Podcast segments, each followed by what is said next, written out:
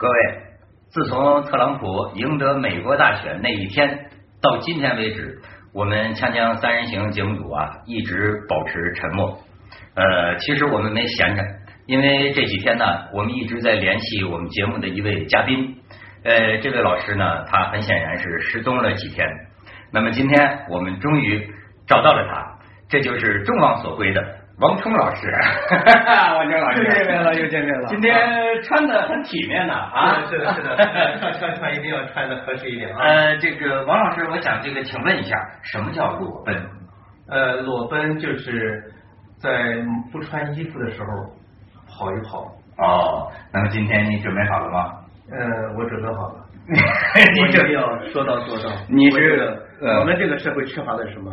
就是诚信。好，所以一定要说到做到。那么，我想看看你的诚信是指上半身呢，还是下半身呢？那我们看一下啊，嗯，我们一起。哎，干干嘛一起啊？我是说，哎，好好好多人把我捎上了，这你就得知道主持人说话的奥妙啊。我王峰老师说裸奔，我当时是说陪着。陪着，我没说裸陪啊，但是你放心，锵锵的嘉宾要裸奔，我永远都陪着啊。王老师，咱们现在展示一下啊，这个只有王老师这个出生的时候的样子，来看一下，当当当当，大家不要震惊啊。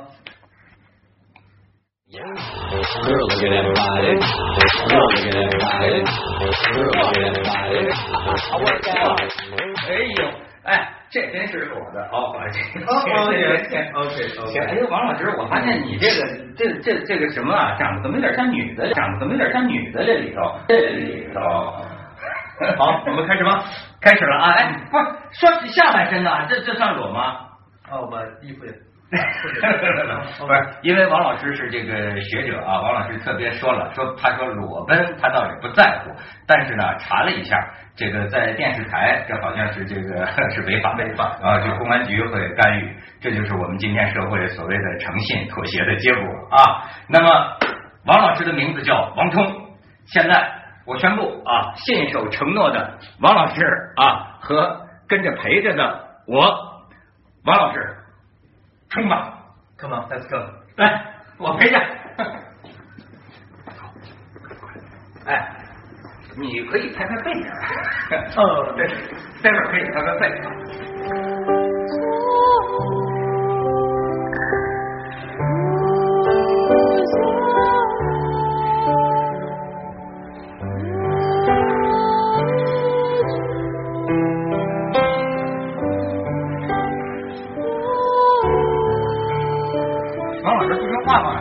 以说两句啊，好这样。过程中感觉怎么样？沉默一点，沉默一点。来来来，你瞧我们准备的川普助选团，来来来，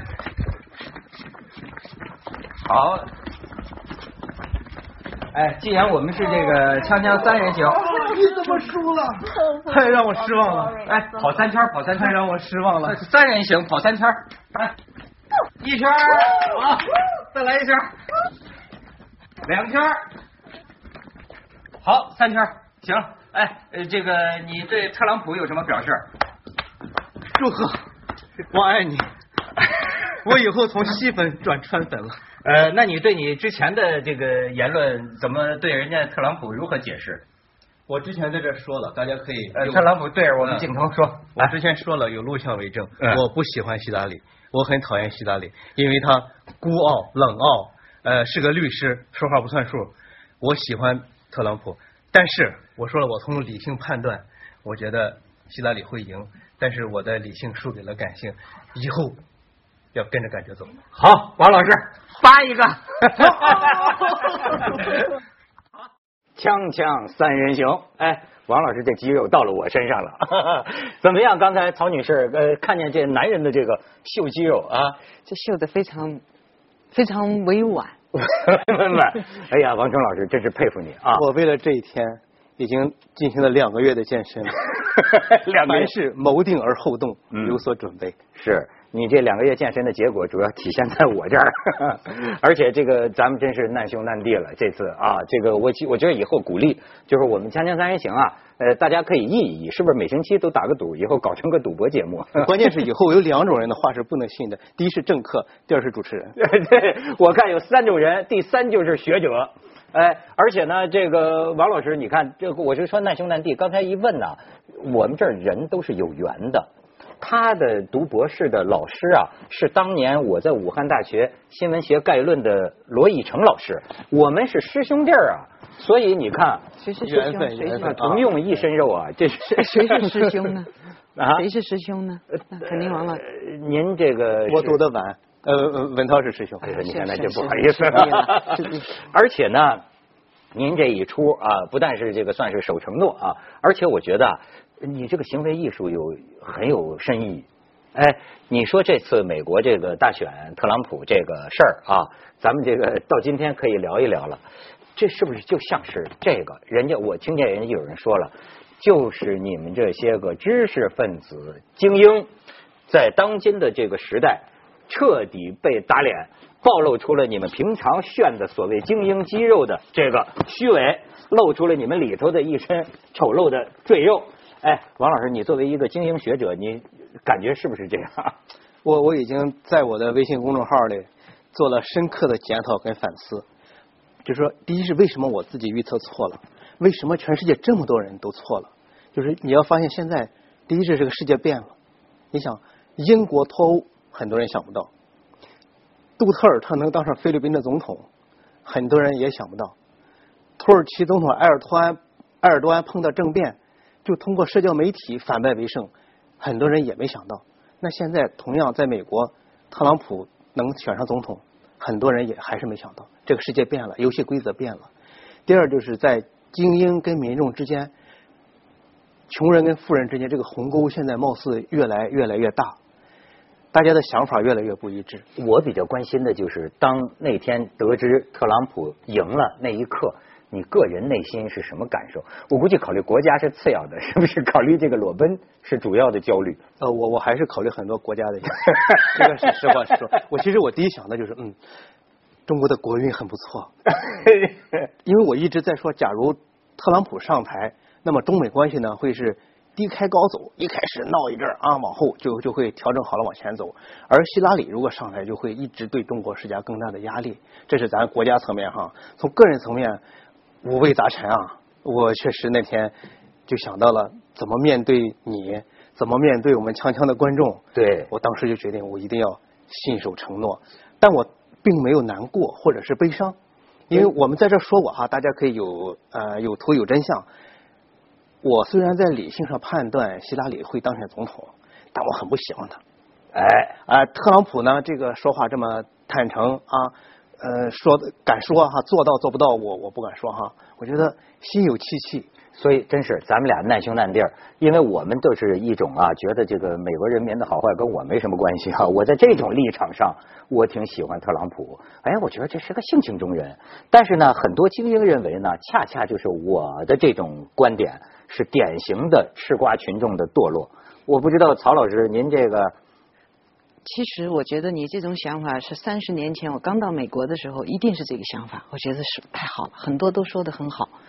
但是如通过在美国居住了这么久，通过见了很多所谓的种族歧视，我其实心里有一点担忧，因为 Trump 他所说的一切是白人至上，所以很多人在之后闹，尤其是少数民少数族裔在闹，或者是收入很低的人。其实收入很低的人也未必就不喜欢他，但是呢，也在闹。就实际上，大家要是了解到美国实际的情况，就会感到这个白人至上的精神，从 Trump 的当选就又回来了。这个 Trump 他上来任命了两个人，一个是他的那个叫什么幕僚长，一个是他的那个战略。办公呃，办公长这也叫不上这什么名字。那个办公长 Steven Bannon 根本就是一个叫什么 Al Alternative Rights Alternative Rights Organization。它这个 Alternative Rights 实际是一种权利的征求、争取。这个权利的争取所相对，他争取的是什么权利呢？是白人至上的权利。它是相对于所谓的 affirmative action 出现的这么一种。没有组织结构，没有明确的组织人，没有明确的逻辑，没有明确的运动，什么都不明确。但是呢，有很多人在里面匿名、实名在里面做很多事情。这个这个组织其实跟三开党关系非常密切啊！好家伙，越这一下就这一下就连上了。所以当这个 Bannon 被提名作为啊这个叫什么呃呃 strategic officer。嗯嗯，提名被 Trump 提名之后，那整个精英阶层，加州都闹翻了，哎，整个华盛顿都闹翻了。现在你看出来了，这个学生啊，这个游行啊，这事儿刺激太大了。然后后来我终于知道这帮学生的目的了。今天这个美国许多大学宣布，就是那天学生太伤心了，所以第二天考试就免了。但是我有一个独特的经验，我就意识到这次美国大选呢，它是就是。怎么样的震动全世界的人心？因为我当时啊正在欧洲，咱们先去这广告，锵锵三人行广告之后见。当时就是我在欧洲那个时间呢，我就看着电视，我我在酒店呢，就是晚上看到三点，所以呢，你看跟我一块儿的有一个美国朋友，他在美国已经生活几十年了，一个一个华人，他跟我一样，我们俩晚上看，当时所有的媒体。就包括欧洲的，都是说这个川普绝对没戏了。我估计川普自己都没想到，就是说希拉里稳赢了，我们就睡了。然后呢，就早上六点我一睁眼，我说啊，川普赢了。哎呦，你知道就这就前就前几天，我估计一到今天，我们在欧洲啊，每一个餐厅，我可以毫不夸张的讲，每一个酒吧，每一张桌子，这太有意思了，因为我去了几个国家。太有意思了，我怎么觉得所有的人，大人小孩都在聊川普，都在聊美国大选？我就一下子意识到这件事情，它怎么是一个像是全球竞选一样啊？确实是全球竞选。我前两天跟你一样，呃，接待了一个加州的议会的议员代表团，一些加州的议员。当然我们知道，加州都是民主党的呃阵地，那几个议员就是。非常的无奈，如丧考妣是吧？啊，说起来都是用那些词，疯狂哦崩溃。他甚至甚至聊起来说，我们加州以后要在中国设立自己的代表处啊，我们要自己推动跟中国的一些合作。就是加州人民很崩溃，全世界很崩溃。像你，我给你提供一个数据，我一朋友告诉我，德国百分之八十的人都支持希拉里。其实这件事情，我觉得崩溃不在于谁赢了谁输了，崩溃在于其实我们政府说了好多年的，他们那是假民主，这说到点子上了。那个民主是控制在一些人手里的，这次由于网络，这些人失控了，那种游戏已经玩不下去了，所以所以很崩溃。那么，Trump 上位之后，现在世界面对的，其实很多精英都没有意识到，我们面对这个世界已经大变了。所谓的民主，原来的控制下的民主，这种控制失控了之后，那么如何去应对？包括脱脱脱欧，英国的脱欧，它也是一种这种民主制度下的一种失控。现在甚至听说加州有人要脱美了，就是我们加州要独立啊，要脱离。一共三个州要提提出要独立。但是你看，我也给你讲一个，我觉得我这个哥们儿，这个美国这哥们儿，这个看法就是很有代表性。他就认为觉得说，哎。你们希拉里，首先就是为什么我们那天晚上我们俩都被误导了？就是觉得，哎，我一个做新闻的人，我就已经觉得最后美国的这个媒体啊，太偏向了吧？就是临近大选，所有的媒体都在忽悠，就是这个川普绝对完蛋了。所以，所以大家都以为，就我们就信这个媒体的，包括所有的民调都认为，就这次出了一个特别翻盘的一个。大篓子。后来你知道我们那个扎建英，他是属于精英团体的啊，给我们远方来函，逐条就分析。他就是这么说，他说：“你看美国媒体这次打脸，他说是因为说你们别误会，是因为呢，美国媒体之前一开头为了收视率的考虑，被川普的这个言行，呃，所以呢给了川普太多的版面。但是后来这帮媒体，媒体的背后恐怕也是精英吧，对吧？媒体他们也反思，觉得。”哎，我们上了当了，或者说我们被忽悠了，因此他们就是矫枉过正，可是我觉得这个解释我也不是很相信。我认为你就是不客观。这这当然不客观，对吧？直到直到前两天，《纽约时报》还是《纽约时报》还是咬咬定了，还在给希拉里还在贬低 Trump，他们这实际就是一个。就你看，就我这哥们儿说，你说他讲的有没有道理？他说你希拉里那帮支持者，你们不是理性吗？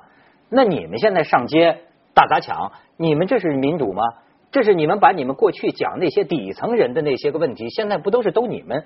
不都你们在干这个事情，你们为什么不接受呢？对吧？这这这是民主吗？而且呢，他讲到一点，我觉得挺有意思的。他说：“这个你看啊，这个希拉里的票主要是在东西两岸吧，然后大月亮中间的这个州。他说，你想，这个大部分的美国的这个中下层白人劳动阶级，他们就是一个小镇，一个加油站，几户人家。”就干就就干活你知道对他们来讲，为什么叫政治正确彻底破产呢？但我们看电视就看那个美国那个采访，哎，你说那个记者是不是有偏向？就问一个女的说，哎，你投谁？那女的说我投特朗普。这记者就问，哎，你是个女的，你不希望美国出现一个女总统吗？哎，女的才不喜欢希拉里，你知道这挺挺挺挺有意思。被采访的那个女的就是说，我不喜欢她。你说为什么？很多女的不喜欢希拉里的原因，其实不见得就是因为希拉里不是主张女权，而是有些女的很务实。我认识一个华盛顿旁边坐在 Delaware 一个女的，她是她其实是美国小姐，某某一届的美国小姐，就不要说的太细了。前不久见他，在选举之前几个月见他，第一句话就说：“你打算投谁？”我说：“我都不喜欢。”不，你一定要投 Trump。而且他给我说的很明确，我说你，我问的像那个记者一样，你为什么不会投希拉里呢？你是属于作为选美选上来的，然后经历非常复杂、非常有趣，你应该欣赏他呀。他给我数落了希拉里，实际上不是因为要为女性争取什么，而是用这个借口。感就使大家感动了，用这个借口打着这个旗号，就像打着慈善的旗号，使自己上位，然后做自己要做的事情。最后他能为妇女做什么事情，在他的施政纲领上看不出来。这是他的一个一个一个牌。其实希拉里是，我觉得他他是非常狡猾的。我们这次大选应该淡化性别因素。是，就希拉里，哪怕他是男的，也是民主党跟共和党，美国的精英跟民众。这么一个对决，而不是男男女的对决。我们去淡化淡化性别因素。淡化性别，那么应该强化种族吗？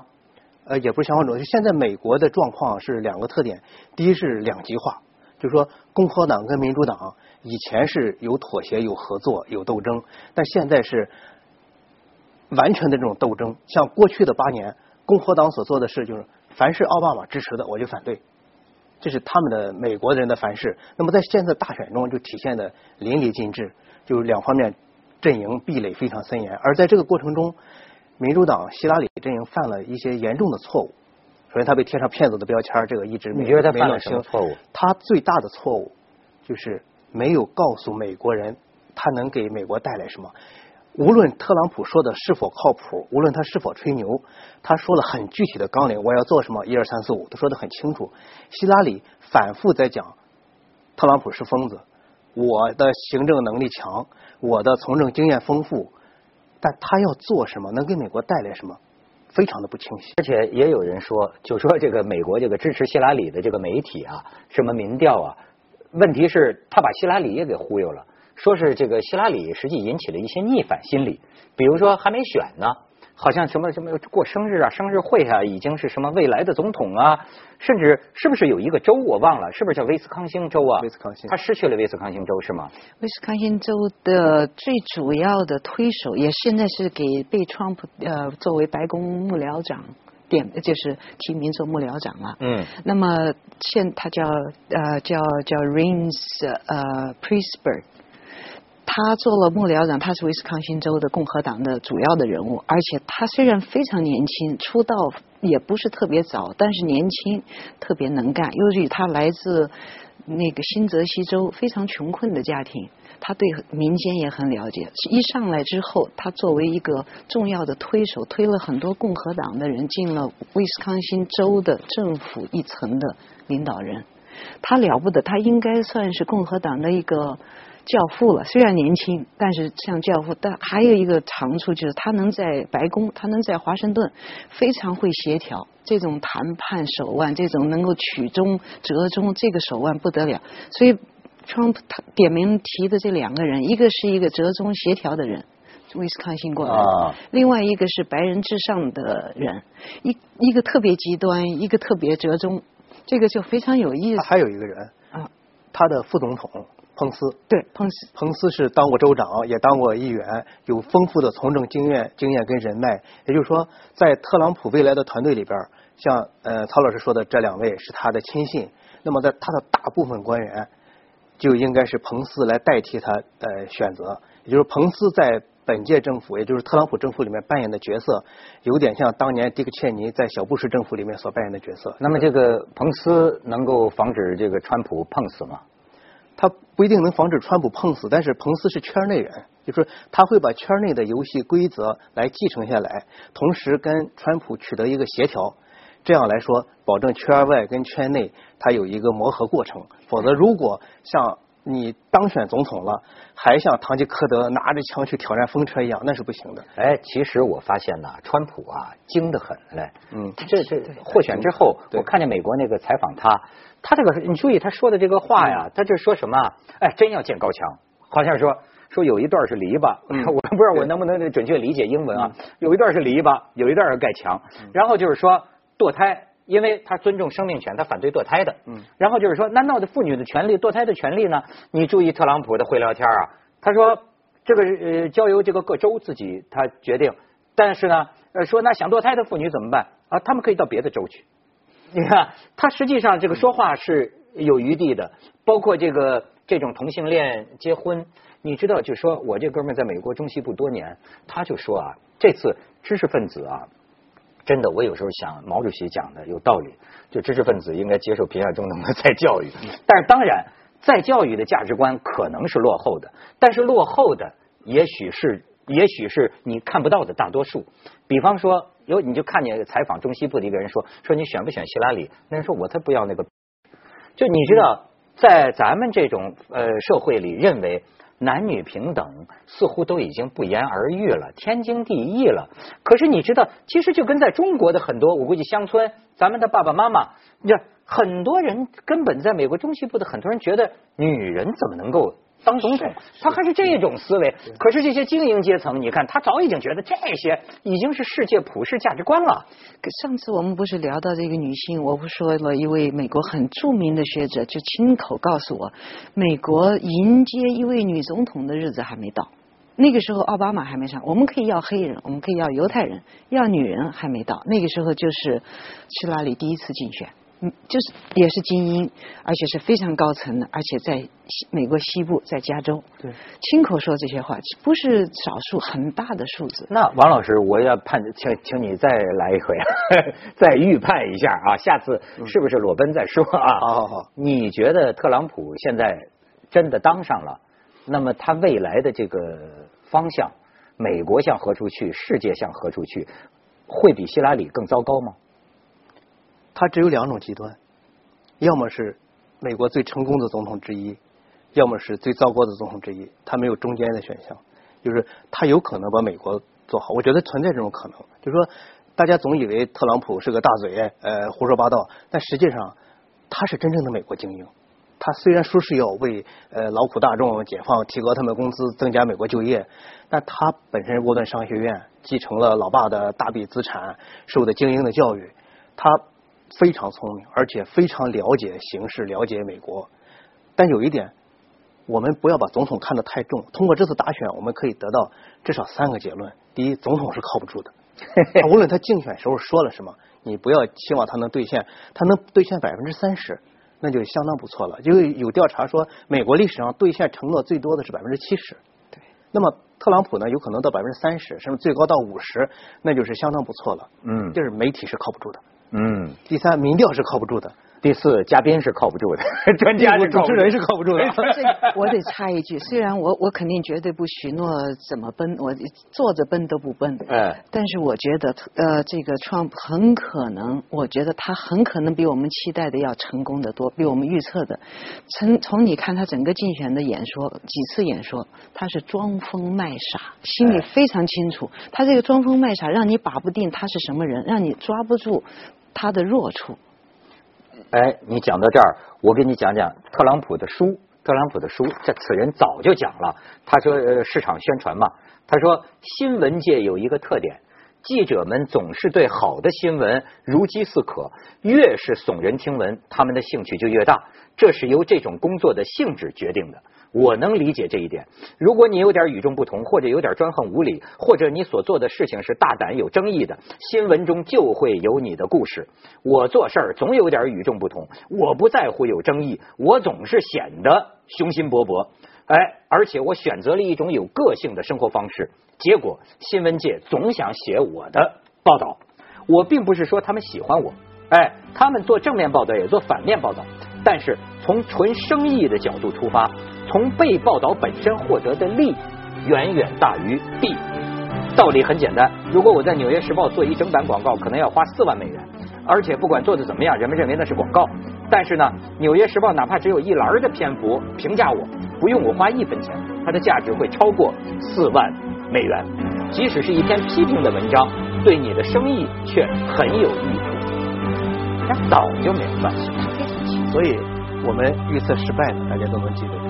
裸奔，你会永远记得锵锵的历史上。